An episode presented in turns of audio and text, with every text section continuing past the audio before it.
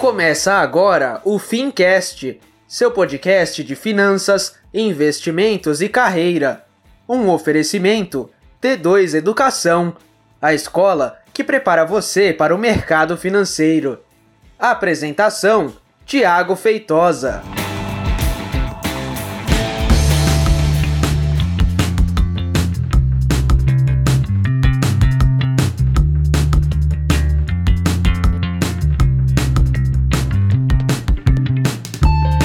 Bem, seja então muito bem-vindo e seja muito bem-vinda a mais um episódio do Fincast. Eu sou o Thiago Feitosa e nesse episódio a gente vai conversar sobre recomendação de produtos de investimentos. Olha que legal.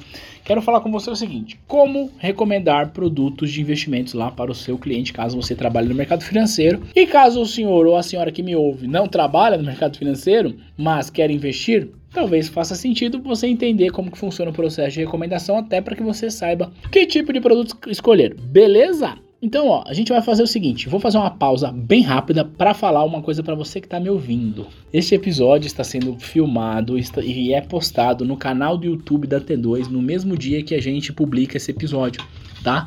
Então vai lá no YouTube, digita T2 Educação, se inscreve no nosso canal para você assistir esse episódio, tá bom? Olha só, eu fiz aqui algumas anotações e por que, que eu quero fazer esse episódio? Por que, que eu quero bater esse papo contigo? Porque nós estamos vivendo um, um, momento histórico da sociedade brasileira, ou melhor dizendo, da economia brasileira. Esse momento é momento que temos a menor taxa de juros de toda a história e ainda com perspectiva de queda.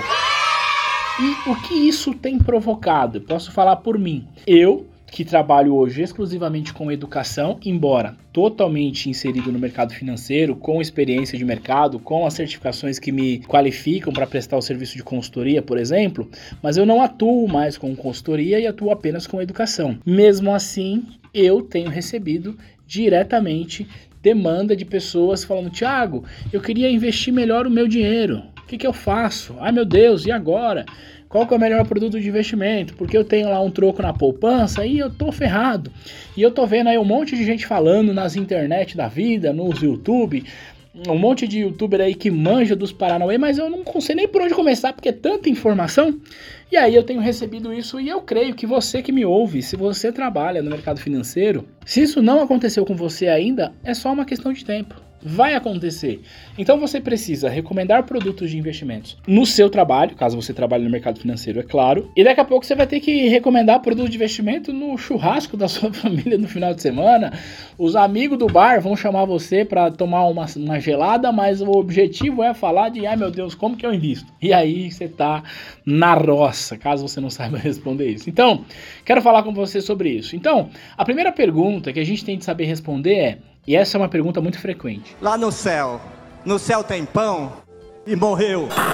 Qual é o melhor investimento? Isso aí toda pessoa que não é de mercado financeiro costuma fazer. E aí, a resposta é: existe melhor investimento? Não, criatura, não existe melhor investimento. Existe melhor investimento para aquela pessoa naquele determinado momento. O que eu quero dizer é que, para algumas pessoas, é, investir em títulos públicos federais indexados à variação da Selic, neste momento, pode fazer sentido. Para outras, não. Não faz sentido ter títulos públicos federais indexados à variação da Selic, mas Faz sentido ter títulos públicos federais indexados à variação do IPCA. Ah, não, não. Tem um grupo de pessoas que neste momento não faz sentido o título público. Faz sentido investir em ações. Mas existe outro grupo que para este momento não faz sentido. Faz sentido ir para fundo imobiliário, faz sentido investir em ouro, faz sentido investir em ações no exterior, faz é, sentido investir em ETF no Brasil ou fora do Brasil. Não, faz sentido colocar dinheiro em Bitcoin. Meu Deus, é tanta informação que eu não sei nem por onde começar. E isso é bastante comum. Então eu quero conversar com você sobre isso, tá bom? Primeira coisa é essa: não existe produto de investimento melhor, não existe produto de investimento perfeito. Beleza? Existe o produto que atende a necessidade de um cliente em um determinado momento. E uma coisa é importante dizer que eu falo que é, atende a necessidade de um determinado cliente em determinado momento. O que eu quero dizer é que um investidor hoje vai, você vai recomendar determinado produto. Amanhã, para esse mesmo investidor, será outro produto, porque muda o cenário, porque muda o objetivo dele, porque muda a situação financeira dele, porque muda um monte de coisa. Muda o perfil dele de investidor, beleza?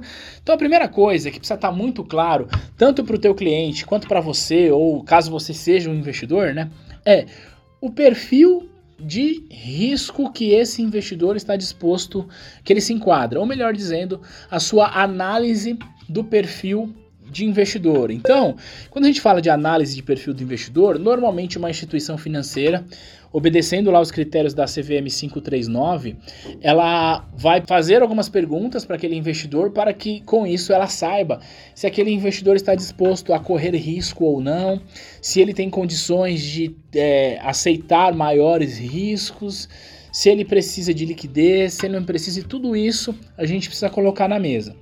E uma coisa é, apesar de eu entender a análise do perfil de investidor, apesar de eu entender isso, ela não responde tudo ela responde apenas uma parte das perguntas que você precisa ter com relação a fazer processo de recomendação de investimentos. Deixa eu dar um exemplo. Imagina que uma pessoa pediu uma recomendação de produtos de investimentos para você e essa pessoa preencheu a API e na API, para quem não sabe, existem três ou até mais, mas basicamente três possibilidades de perfis que é o perfil, perfil conservador, aquele que não quer correr risco, o perfil moderado, aquele que aceita um pouco de risco, e o perfil agressivo, que é uma pessoa mais arrojada e aceita bastante risco. Agora, imagina que você preencheu a API lá do teu cliente e ele deu lá como agressivo. Só que esse cliente não tem dinheiro, ele tá duro, ele tem lá, ele recebeu uma indenização de 100 mil reais e é todo o dinheiro que ele tem na vida.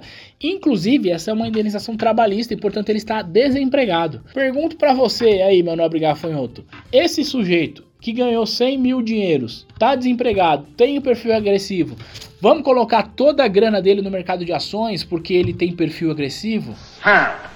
Não! Não, você não vai fazer isso. O planejamento financeiro pessoal, ele é sobre qualquer situação. O que eu quero dizer é o seguinte: para este cliente, você não pode colocar toda a grana dele em um investimento de risco, porque ele não tem uma reserva de emergência, ele está sem receita ah, declarada, ele não sabe quanto que ele vai ganhar, quando ele vai voltar a trabalhar. Então, tudo isso é preciso ser levado em consideração e neste caso, você até pode colocar parte do patrimônio desse investidor hipotético em ações, mas você precisa predominantemente neste caso, abrir mão do risco, abrir mão de buscar maiores rentabilidades para oferecer para este investidor liquidez, ou seja, ele precisa ter grana quando ele precisar, sem possibilidade de perda. Então, neste exemplo hipotético, talvez uh, metade numa renda fixa bem conservadora e metade numa renda variável, talvez faça sentido. O importante é a gente não pode olhar para o investimento buscando, ah, porque este produto de investimento eu ouvi falar que rende absurdamente. Eu fiz uma análise aqui dessa empresa, peguei o relatório lá da Empíricos, peguei o relatório da Suno, peguei o relatório da Eleven, juntei tudo lá, fiz uns PROC V nesses relatórios, tudo, e saiu uma coisa infalível. Esta empresa aqui vai crescer. Vou colocar o meu dinheiro nessa empresa que não tem erro, tá? Só que aí é o seguinte, você está deixando de considerar o indivíduo que faz o investimento, beleza? Então o que eu quero dizer para você neste podcast é o seguinte: primeira coisa, é, não existe investimento perfeito, já falei. E a segunda coisa é a recomendação de produto de investimento, ela precisa ser mais aderente à necessidade do investidor naquele momento do que necessariamente focada exclusivamente para aquele que mais rende, aquele que vai deixar a pessoa rica do dia para noite. Isso não faz nenhum sentido tá? Então, entendendo isso, o que a gente tem que fazer para recomendar produtos de investimentos? A gente precisa fazer uma coisa que é muito, muito simples: conversar com o nosso cliente. A gente precisa entender este cliente, a gente precisa saber o que, que esse cliente tem na cabeça. Porque talvez ele ouviu falar que investir em fundo imobiliário é legal, porque investe em fundo imobiliário e recebe renda todos os meses, isento de imposto de renda. Mas será que esse investidor ele tem estômago para aguentar uma variação de preço nas cotas do fundo imobiliário que ele vai comprar? Essa é uma pergunta que precisa ser respondida na hora de recomendação. Então, conheça o perfil de investidor do seu cliente e entenda qual é o objetivo dele, qual é a situação financeira dele, se ele tem mais dinheiro, se não tem, para só a partir daí você conseguir fazer uma recomendação adequada. Ah, Thiago, o sujeito é agressivo, ele tem dinheiro já guardado lá num fundo referenciado daí com liquidez diária ele pediu uma recomendação aqui de um produto de 50 mil reais. O que, que eu faço? Não sei. Você precisa entender o que, que esse cara vai fazer com essa grana. Se ele vai usar a grana daqui a três meses, daqui a quatro meses, sei lá, tô dando um exemplo, você não vai para renda variável.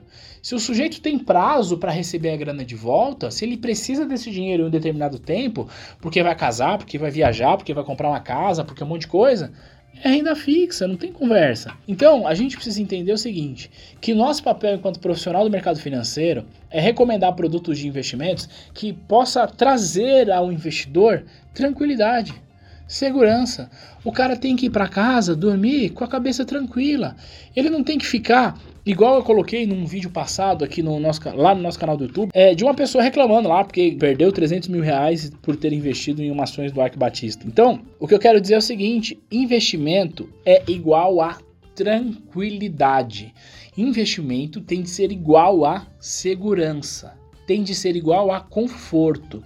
Se qualquer coisa tira o conforto do seu cliente ou tira o seu conforto, o seu cliente ou você está no produto errado. Quero dizer o seguinte: você resolveu agora em 2019, a bolsa começou a crescer, atingiu a marca de um milhão de investidores, saiu lá de 90 mil pontos e foi para 105 mil pontos e tá uma beleza, e todo mundo fala disso, e você coloca lá o seu dinheiro na bolsa. Aí, na bolsa, ou melhor dizendo, né, nas empresas negociando isso via bolsa de valores ou até comprando ações da própria B3. Aí você, todo santo dia ou de meia e meia hora, fica abrindo o home broker para ver a cotação das suas ações, quanto é que tá.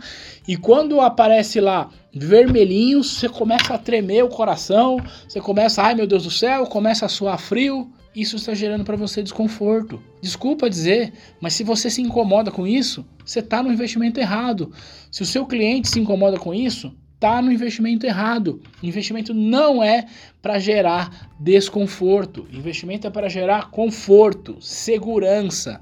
Se o seu cliente se incomoda com variação negativa do patrimônio dele de um dia para o outro, de um mês para o outro, vai para renda fixa, vai para produto conservador. É isso, não tem conversa. Ou você aceita que investimentos que têm um potencial de ganho maior são investimentos que podem, ao longo do tempo, apresentar variações negativas, ou você vai para o Tesouro Selic, ou você vai para o fundo referenciado DI, ou você fica na caderneta de poupança. É isso. Não tem meio termo aqui. Tudo bem? Agora, eu disse que no começo desse episódio eu falaria como recomendar. Eu já falei algumas coisas, então eu vou fazer uma recomendação de investimento minimamente é, que cabe minimamente aí para qualquer perfil de investidor. Primeira coisa que a gente não pode abrir mão, primeira coisa é de liquidez. Eu quero dizer com isso que o seu cliente, caso você o atenda ou você que me ouve, você precisa ter investimentos que tragam para você segurança e liquidez. Em outras palavras, que você ou seu cliente possa sacar este dinheiro a qualquer momento sem perda. Isso significa que vai ter grana na caderneta de poupança? Sim. Isso significa que pode ser que não seja na poupança, mas que seja no Tesouro Selic, porque vai render um pouco mais e ele tem liquidez diária, ou até em um fundo referenciado DI com baixa taxa de administração, porque isso traz para o investidor baixa rentabilidade, mas traz ao investidor a segurança de que se um dia a casa dele cair, se um dia ele bater o carro e precisar pagar a franquia, se um dia morrer alguém da família, sei lá, ele não vai precisar pegar dinheiro emprestado, porque ele vai ter um dinheiro de fácil acesso. Beleza? Uma vez que você construiu essa carteira de liquidez, e aí algumas pessoas falam, não, tem que ter seis meses de liquidez, outras falam, tem que ter um ano de liquidez. Depende. Quando eu digo seis meses e um ano, é seis meses da renda. Então, exemplo, se o sujeito ganha 5 mil reais por mês, ele precisa ter 30 mil reais com liquidez. Outras pessoas falam, não, tem que ser dois meses. Então, se ele ganha 12 meses. Então, se ele ganha 5 mil reais, ele vai precisar ter 60 mil de liquidez. Qual que é o certo? Não sei. Cada pessoa tem um perfil e cada pessoa vai saber responder isso. Por quê? Imagina o seguinte: o sujeito trabalha como CLT em uma empresa e, portanto, ele tem lá o FGTS. Se ele sair da empresa, ele vai ter ali o seguro-desemprego, a multa lá do FGTS. Esse cara não precisa ter um ano de é, reserva de emergência. Ele pode ter seis meses até menos, três meses. Porque ele sabe que quando ele sair, ele vai receber essa grana, então ele vai conseguir até se recolocar no mercado, ter uma certa segurança. Agora, pessoa autônoma, não tem outra reserva, tá ali, tem uma despesa muito alta por mês. Essa pessoa talvez precise de um valor maior caso aconteça alguma coisa. Então isso vai variar de cada perfil. Uma vez que a gente definiu que esse investidor vai ter ali uma reserva de liquidez, uma reserva de, eu costumo chamar de reserva de oportunidade, né? Você tem que estar ali pronto para acessar outras oportunidades, também é importante. A gente pode colocar parte do patrimônio desse investidor também na renda fixa de longo prazo. E quando a gente fala renda fixa de longo prazo, a gente está falando de títulos que são indexados à inflação, porque esses títulos vão garantir ao investidor um ganho real ao longo do tempo e na marcação a mercado, se a taxa de juros cai, esse investidor pode inclusive, caso realize antes, ou seja, caso venda antes, receber mais do que a taxa que ele havia contratado. Uma vez que a gente já tem esse portfólio constituído por títulos pós-fixados com alta liquidez, baixo risco de mercado, títulos de inflação, que são títulos que garantem aí um, um aumento do poder de compra ao longo do tempo, aí a gente pode começar a pensar em renda variável.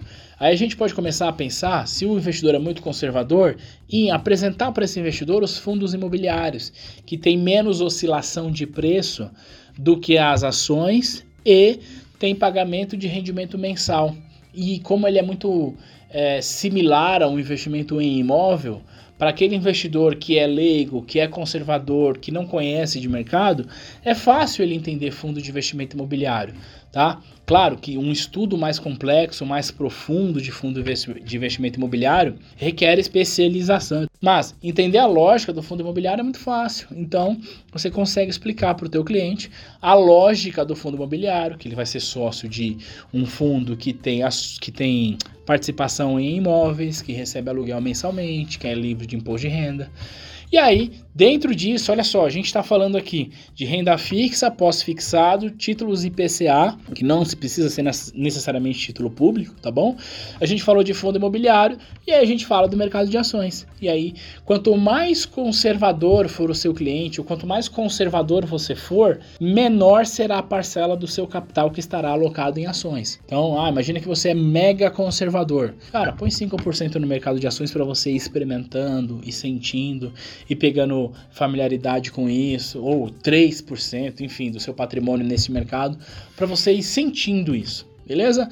E aí, à medida que o tempo vai passando, esse mesmo cliente vai conhecendo mais o mercado, vai se familiarizando, e aí você já consegue ir mudando as suas peças do seu xadrez, que é um xadrez que pretende trazer para você uma única coisa: conforto uma única coisa: segurança. Então, essa é uma alocação é, relativamente tranquila de ser feita para qualquer perfil de investidor, mas eu quero reforçar: não existe uma alocação perfeita, não existe um produto perfeito. Existe uma recomendação que é feita com base na necessidade do cliente para aquele determinado momento. Beleza? Então, basicamente é assim que a gente recomenda. Eu sei que você, se você trabalha no mercado financeiro, acompanha a T2, você certamente já ouviu isso do seu cliente, vai ouvir dos primos e dos cunhados aí no churrasco, perguntando de investimento. E aqui a gente tem uma resposta, claro, uma resposta genérica, mas se você consegue conversar com uma pessoa individualmente, fica mais fácil você fazer é, esse tipo de recomendação. Beleza? Eu quero que você conte para mim o que, que você está achando, o que, que você achou desse episódio. Aliás, se você está nas plataformas de áudio, chama a gente lá no Instagram, T2Educação, e vamos conversar sobre esse episódio. Vai ser muito bom bater esse papo contigo. Beleza? A gente se fala no próxima semana, no próximo episódio. A gente se vê, um grande abraço. Tchau, tchau.